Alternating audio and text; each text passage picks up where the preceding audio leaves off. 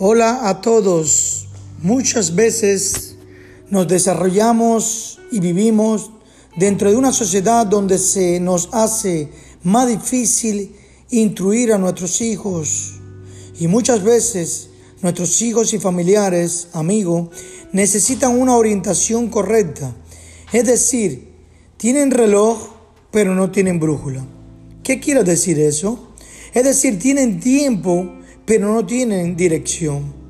Y si no hacemos una pausa y meditamos qué estamos haciendo, nos iremos como una cortina de humo que es llevada por el viento, que es la sociedad. A veces se nos hace difícil seguir los lineamientos de alguien que sabe más y mejor que nosotros, que es Dios. ¿Cómo nos entrenamos para aceptar esas instrucciones? ¿Qué debemos hacer para aceptar esto?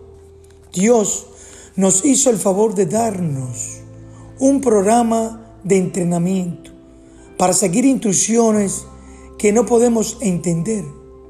Al inicio de nuestra vida nacemos sin siquiera ser capaces de cuidarnos nosotros mismos porque somos bebés.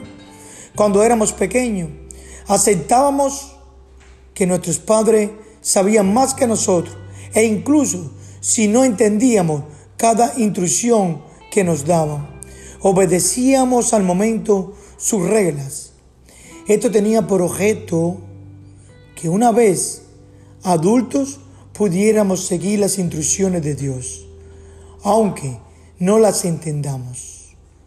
Podemos hacer preguntas y esforzarnos por entender lo que Él quiere de nosotros y cómo debemos vivir la vida a plenitud, de acuerdo con su voluntad.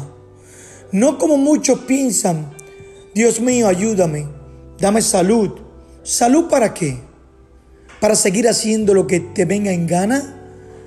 ¿Para que tú puedas instruir a los hijos en la droga eh, o en tomar y beber?